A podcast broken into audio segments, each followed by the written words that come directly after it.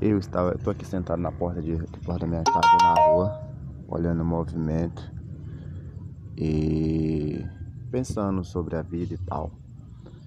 Eu estava observando que a rede social hoje está muito complicada. Tu abre a rede social, tu vê pessoas que querem viver uma vida que não são delas.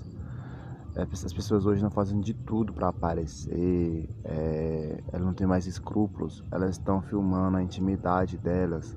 Tem gente que está filmando a intimidade de, do casal, é, abre a porta do, de casa para qualquer um, porque quando tu filma a tua casa, tu abre a tua porta, tu abre a porta da tua casa para as pessoas verem